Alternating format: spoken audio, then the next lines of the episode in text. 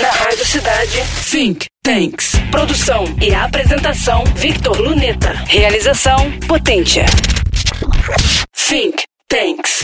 Humanos conseguem, a olho nu, enxergar apenas imagens reveladas pela luz visível. Assim, sem equipamentos especiais, muitas informações do ambiente são desprezadas, embora não deixem de existir, como as levantadas por raios infravermelho e ultravioleta.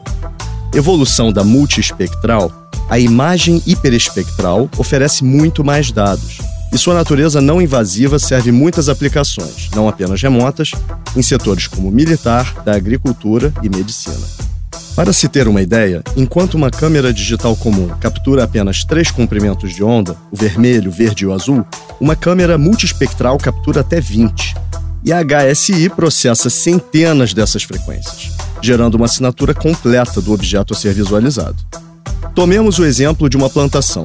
Enquanto uma imagem multiespectral permite obter informações sobre o número de plantas do trecho fotografado, sua saúde e até pragas nela existentes, a imagem hiperespectral gera os mesmos resultados em maior detalhe, somados a dados físicos dos materiais presentes na superfície, composição bioquímica dos vegetais, grau de cristalinidade e morfologia de nutrientes da terra.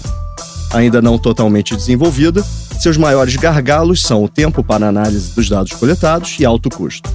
Entretanto, a tecnologia vem recebendo investimentos para ser mais barata e acessível, com previsão de dobrar de mercado entre 2021 e 2026, segundo a consultoria Mordor Intelligence.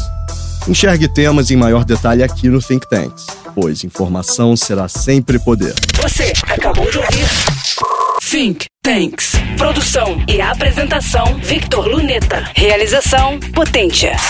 Think Tanks.